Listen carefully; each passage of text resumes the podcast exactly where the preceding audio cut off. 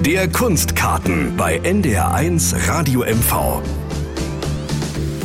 Sie ist eine der wichtigsten Musikmanagerinnen in unserem Land, die Intendantin der Festspiele Mecklenburg-Vorpommern, Ursula Haselböck. Die gebürtige Wienerin leitet das Festival seit 2020 und Hubertus Meyer-Burkhardt hat mit ihr für seine Reihe Meyer-Burkhardts Frauengeschichten auf NDR Info geplaudert. Die Sendung vom vergangenen November wiederholen wir gerne im NDR Landesprogramm. Gute Unterhaltung wünscht Anke Jahns.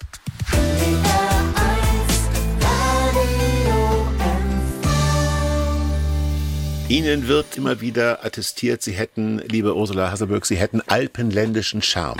Und das wird Ihnen meist von Norddeutschen attestiert.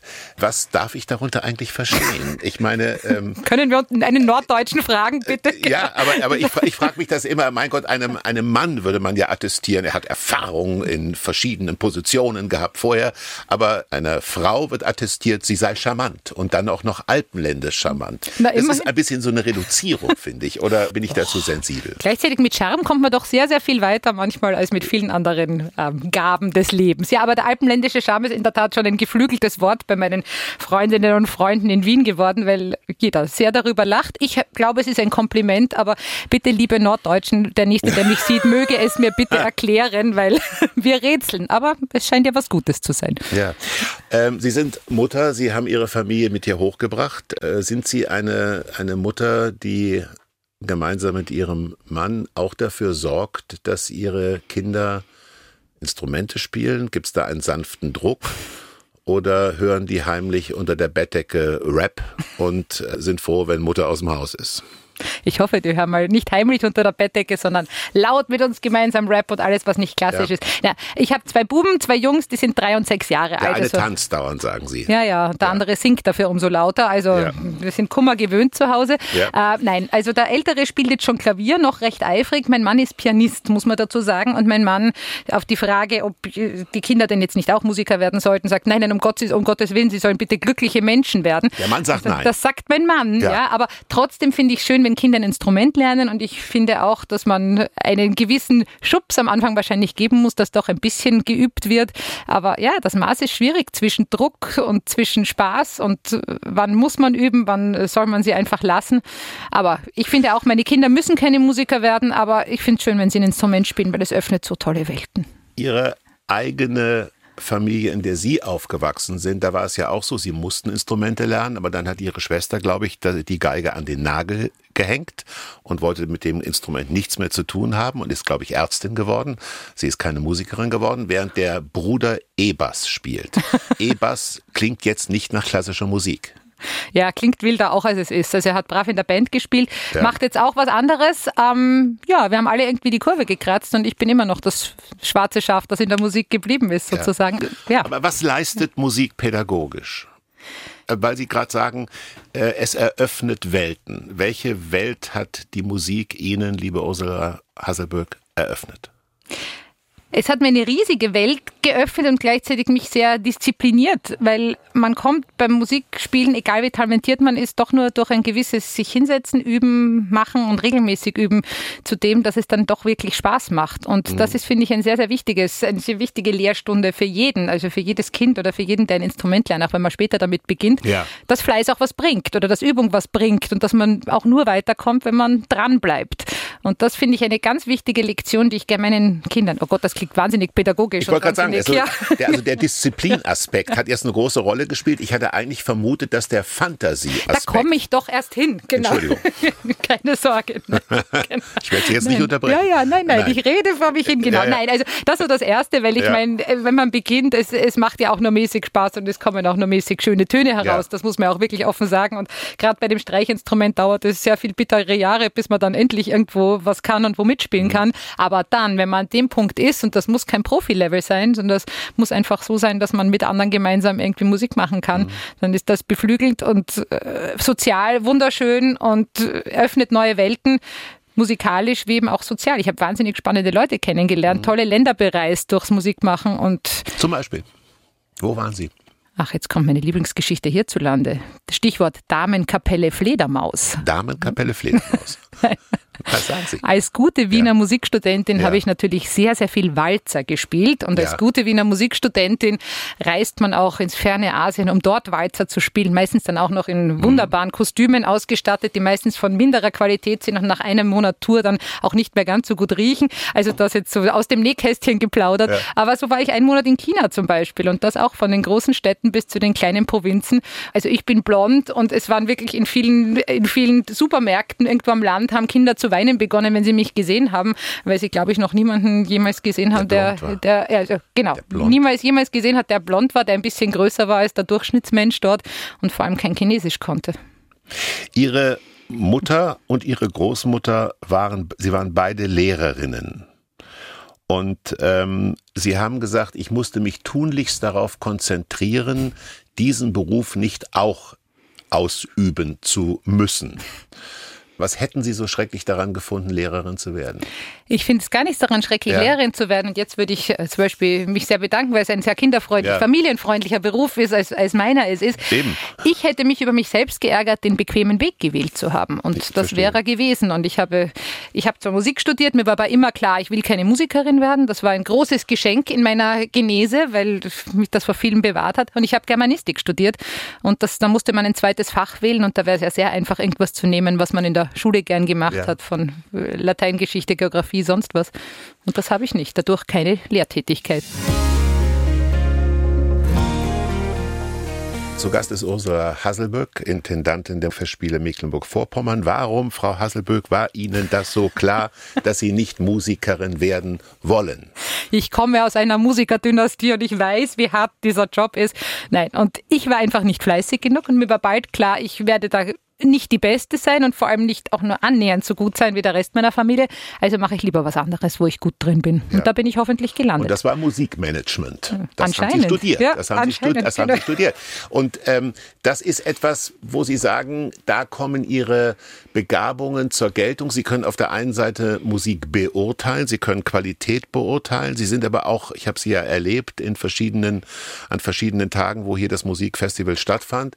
Sie lieben es zu organisieren. Sie lieben etwas, es etwas zu bewegen. Äh, und das in Zeiten von Corona. Ihr erster äh, Festival-Sommer war der Corona-Sommer. Wie oft sind Sie nach Hause gegangen und haben sich weinend an die Brust Ihres Ehemannes geworfen und haben gesagt, wie konnte ich nur diesen Job annehmen es ist furchtbar. dafür gibt es dafür gibt's dann guten Wein aus Österreich, der Abend des Öfteren geflossen ist. Ja. So die kurze Werbeschalte, das hilft bei Kummer aller Art. Nein, ähm, Sie haben es ja gut beschrieben, welche ja. Qualitäten da bei mir hoffentlich zusammenkommen und dies ausmachen. Ich bin halt einfach wahnsinnig gern mit Menschen und unter Menschen und möglichst interessanten Menschen. Und ja. Musikern kann man viel nachsagen, aber meistens sind es spannende Menschen. Es sind nicht alle nette Menschen und nicht alle kluge Menschen, auch wenn man das unterstellt, aber sie, sie haben immer was zu erzählen und es ist immer was los.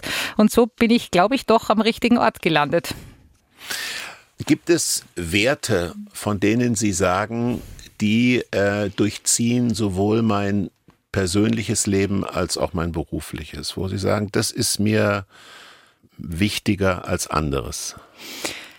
Mir ist eine gewisse Offenheit allem gegenüber und gleichzeitig Respekt allem mhm. gegenüber sehr, sehr wichtig. Und das ist auch was, was ich, glaube ich, auch meinen Kindern gerne mitgeben will. Also ja. sozusagen, also kein Snob zu sein in jedweder Richtung, weil ich finde, gerade bei der Musik merkt man das sehr, dass ja oft zwischen E und U, also ernster Musik, Unterhaltungsmusik und so weiter, ja immer wieder die Streitigkeiten da sind, was jetzt die wertvollere oder vielleicht auch die bessere Musik ist.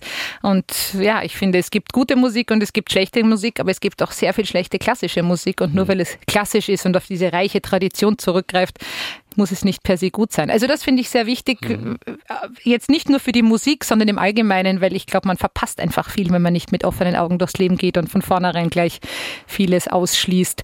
Also das ja. ist, finde ich, so eine wichtige Eigenschaft, ja, und ist mhm. streng verbunden mit Respekt. Wenn man Respekt vor dem hat, was jemand anderer macht oder was äh, erschaffen wird oder äh, den Respekt hat, sich etwas einmal zu widmen, bevor man es beurteilt, dann hat man schon viel geschafft, finde ich. Zwischen uns liegen in etwa 25 Jahre. In meiner Generation Generation war es so, dass die Rockmusik uns geholfen hat, der Pubertät einen äh, musikalischen Background zu geben. Es war unsere Stimme gegen das Establishment, was für uns wichtig war in dieser meiner Generation. Gab es das bei Ihnen auch einmal, dass Sie sich aufgelehnt haben gegenüber den Eltern und gesagt haben, naja, also ich höre jetzt Eminem zum Beispiel. Das ganz arge, genau. Ja, genau. ja, ja, ja und nein. Also es ist lustig, weil bei uns zu Hause lief die ganze Zeit Musik und natürlich hauptsächlich klassische Musik. Ja. Ähm, und ja, es war so, dass manchmal dann die Popmusik also im Radio sofort weitergeschalten und abgedreht wurde. Also sozusagen diese Kultur des mhm. gemeinsamen andere Musik hören gab es nicht, obwohl meine Eltern jetzt im Nachhinein gesehen wahnsinnig offen sind. Also wer da aus und eingegangen sind, wen die kannten, das ist jetzt nicht nur der klassische Kanon und nicht nur Bachs Orgelmusik, der da, ja. der da Platz hatte.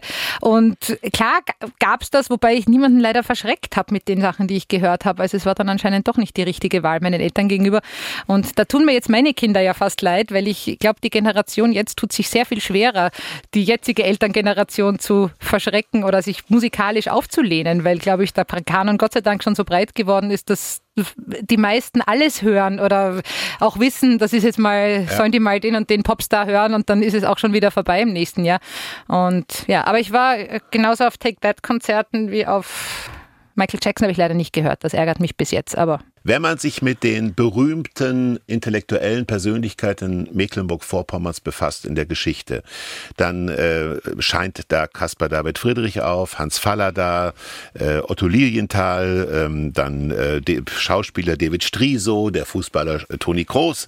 Und bei den Musikern wird es ganz dünn, komischerweise. Ich habe identifiziert Till Lindemann, der Sänger von genau. Rammstein. Felix Jähn und äh, viel mehr ist mir nicht aufgefallen.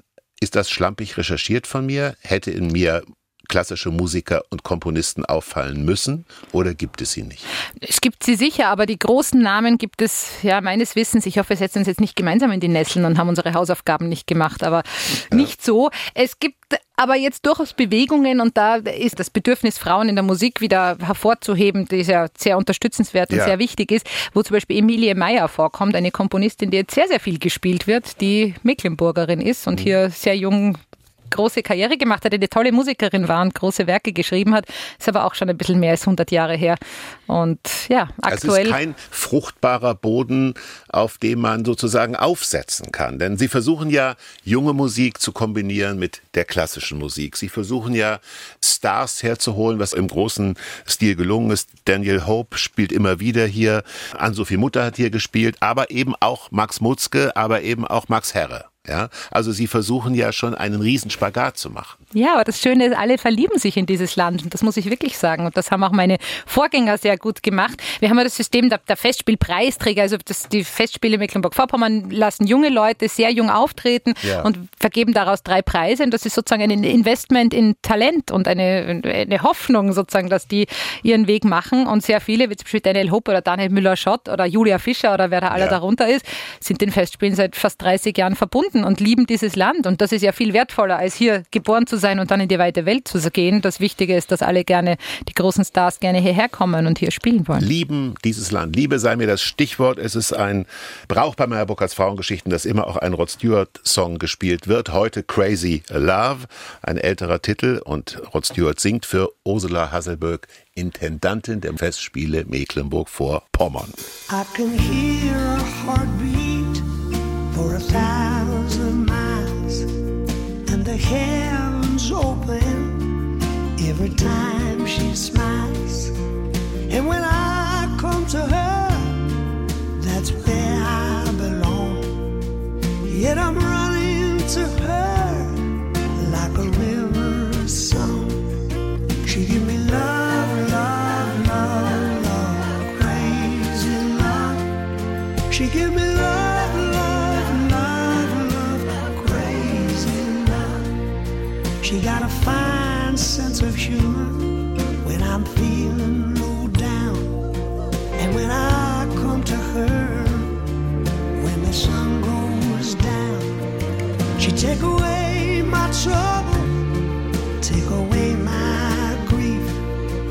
제공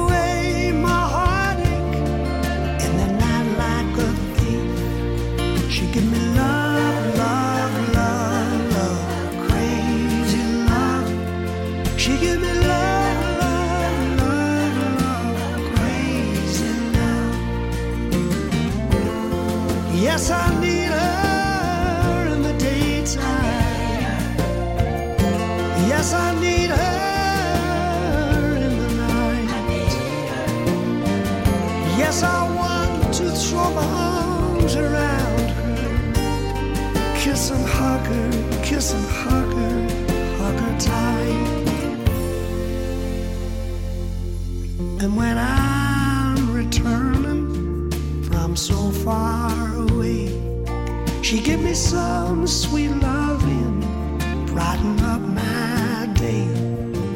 Yes, it makes me righteous. Yes, it makes me feel whole. Yes, it makes me mellow down to my soul. She give me love,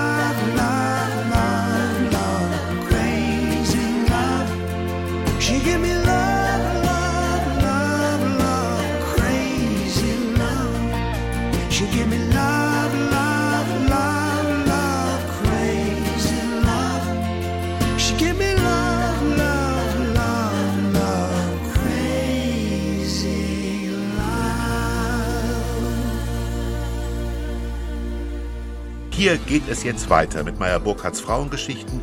Diesmal ist Ursula Haselböck zu Gast.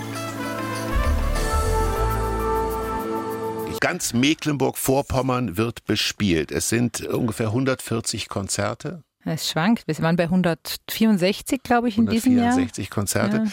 Und ich habe 80 Spielstätten gezählt, stimmt das? Das kann hinkommen, Ja. ja. Wir haben natürlich viel mehr in petto und wechseln jedes Jahr auch ein bisschen, aber manche sind immer fix, ja.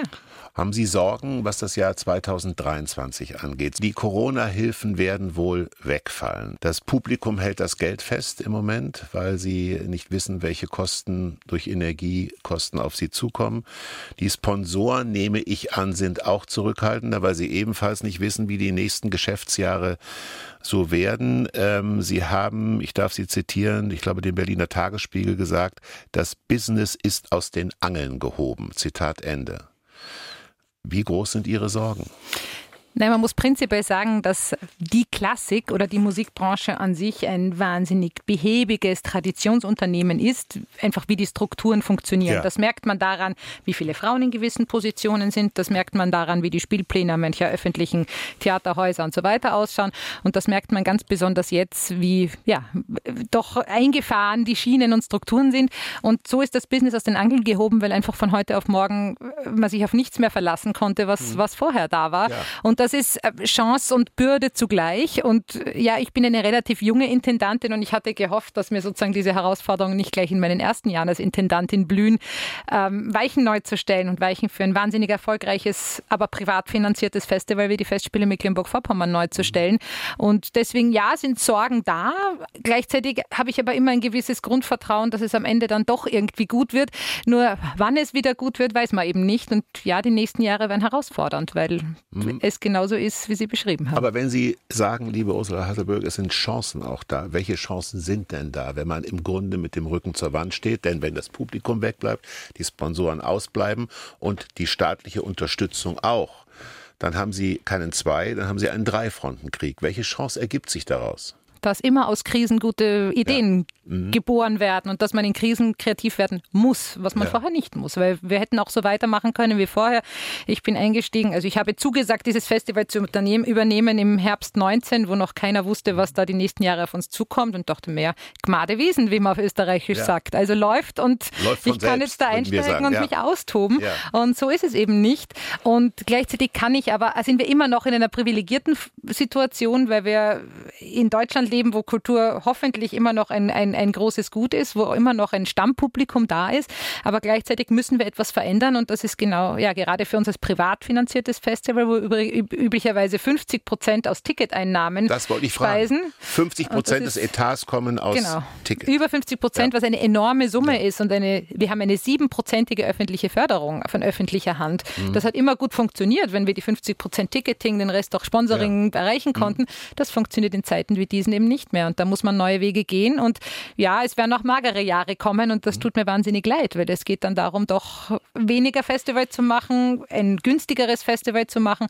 Und ja, wie genau das ist, wissen wir alle noch nicht. Aber wir müssen eine Lösung ja. finden. Ähm, wir haben ja eine doppelte Aufgabe. Und das eine ist natürlich, Konzerte zu verkaufen und, und ausverkauft aufs Plakat zu bringen. Aber es ist ja hier auch eine, eine äh, strukturelle Aufgabe, die die Festspiele leisten, nämlich in Orten Musik zu spielen und in Orte Kunst zu bringen, wo manchmal das Ganze über nichts passiert. Und das ist eine Aufgabe, die wir als privates Festival übernommen haben, die eigentlich, muss ich sagen, gar nicht bei uns liegen sollte. Aber es ist so und wir nehmen sie sehr ernst. Und das ist etwas, wo man eben nicht auf äh, Rendite schauen darf und wo sich die Konzerte unter Anführungszeichen nicht finanziell auszahlen, ja. sondern sozial auszahlen und gesellschaftlich auszahlen. Was ja ein ganz beglückendes Gefühl ist, wenn man beispielsweise Kinder sieht, die das erste Mal mit zehn Jahren plötzlich eine Geige hören oder ein Orchester hören was sie vielleicht nie gehört haben, weil ihre Eltern sich dafür nicht interessieren oder wie man so schön sagt, bildungsferner Haushalt. Das ist ja das Schönste, glaube ich, was einer Festivalintendantin passieren kann. Klar, das ist toll. Und gleichzeitig erzähle wahnsinnig oft die Geschichte, die ich so liebe, wo wir im letzten Jahr in Grünz waren. Grünz ist ein Ort wirklich, also sozusagen, ich glaube, es ist Dreiländereck. Eck. Ich hoffe, ich bin jetzt geografisch ganz richtig. Also Polen, Brandenburg, mhm. ähm, Mecklenburg-Vorpommern, da ist Grünz. Grünz. Genau, der Name Sprechen ist Programm. Let's talk about Grünz, ja. genau. Wo äh, zwei sehr renommierte Musiker einen Tag verbracht haben, dort Trecker gefahren sind, sich die Putenfarm des Bürgermeisters angeschaut haben und so weiter, also sozial ja. wahnsinnig eingebunden waren und abends ein Konzert gespielt haben mit nur zeitgenössischer Musik, wo manchmal, glaube ich, in Hamburg da das sogenannte Bildungsbürgertum ja. irgendwie die Nase rümpfen würde und das Publikum dort war so beglückt und gleichzeitig mit einer naiven Freude, wenn man so will, weil die auch, also ob das jetzt eben, ich glaube, es war Gursi gespielt wurde oder Mozart ist, macht für die keinen Unterschied, weil es schöne Musik war und denen der Abend gefallen hat. Und genauso soll es sein. Haben Sie eine Spürnase für junge Talente? Ich hoffe, ich brauche sie. Was passiert da in Ihnen? Was passiert, wenn Sie sagen, der kann irgendetwas? Sind das die Augen? Hat der eine besondere Art und Weise, wie der das Instrument behandelt? Was ist das, damit Sie sagen, die oder der hole ich? Ähm, ich finde, es geht, da geht es ums Bauchgefühl. Es okay. muss einen grundsätzlich berühren, weil es kann jemand noch so schnell und perfekt Tchaikovsky spielen und trotzdem denkt man sich, ja, und ja. so what?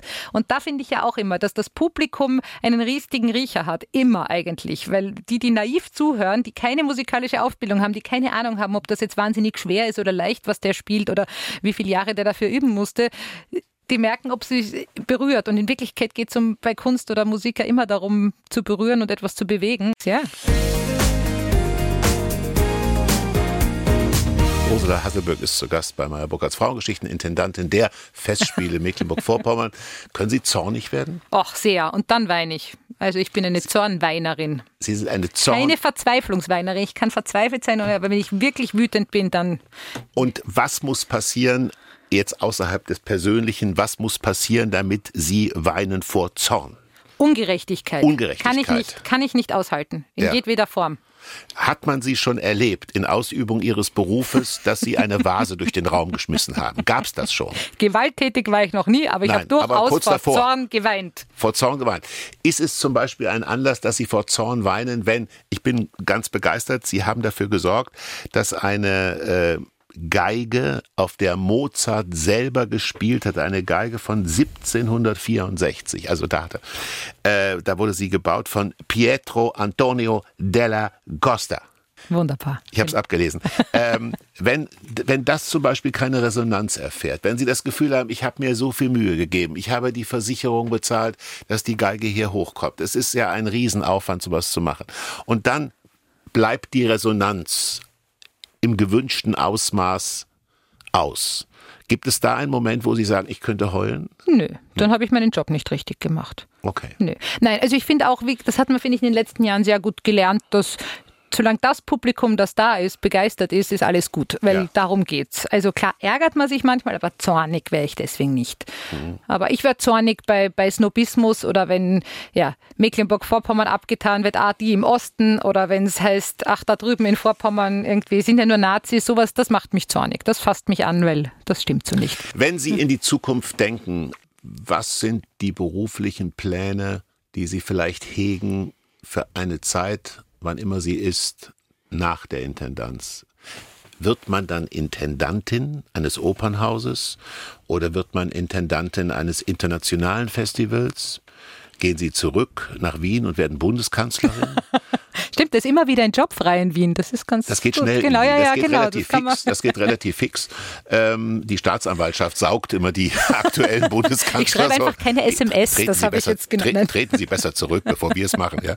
Aber, aber gibt, es, äh, gibt es Pläne, die Sie vielleicht mit Ihrem Mann abends besprechen? Weil Sie können ja nicht jetzt Ihr ganzes Leben in Schwerin sitzen und am Wochenende zu Hansa Rostock gehen. Na, könnte man Gehen Sie eigentlich eigentlich ganz zu gut. Hansa Rostock? Ich sollte mal zu Hansa Rostock. waren noch nie wir bei haben Hansa schon, wir haben Rostock? schon ein Konzert im Fußballstadion gemacht, aber ich war noch nicht bei Hansa Rostock. Dabei, äh, mein älterer wäre wild entschlossen, ohne Ja. jemals ein Fußballmatch gesehen zu haben. Aber ja, ich kann nur durch unfassbares Unwissen dort auffallen. Aber ich kann Na ja. laut schreien und jubeln, das immerhin. Aber wenn Sie, ähm, der einzige größere, größere Flughafen ist Rostock, wo übrigens Götz, Al Götz Alsmann auch mal aufgetreten ist, am Flughafen in Rostock. Er sollte dort auftreten. Er sollte, das ist er dann, ist nicht. Genau, nein, Ach, dann, dann, war dann war etwas. Genau. Das war Corona, Entschuldigung. ähm, aber wenn Sie an diesem Flughafen sind und mal wieder wegfliegen Richtung München, kann man glaube ich fliegen oder dann Richtung Wien weiter, gibt es da nicht irgendeinen Moment, wo Sie sagen, was ist die nächste Station? Was könnte das sein? Was wäre das, was man interessant findet, was Sie interessant finden würden, liebe Ursula Haselböck?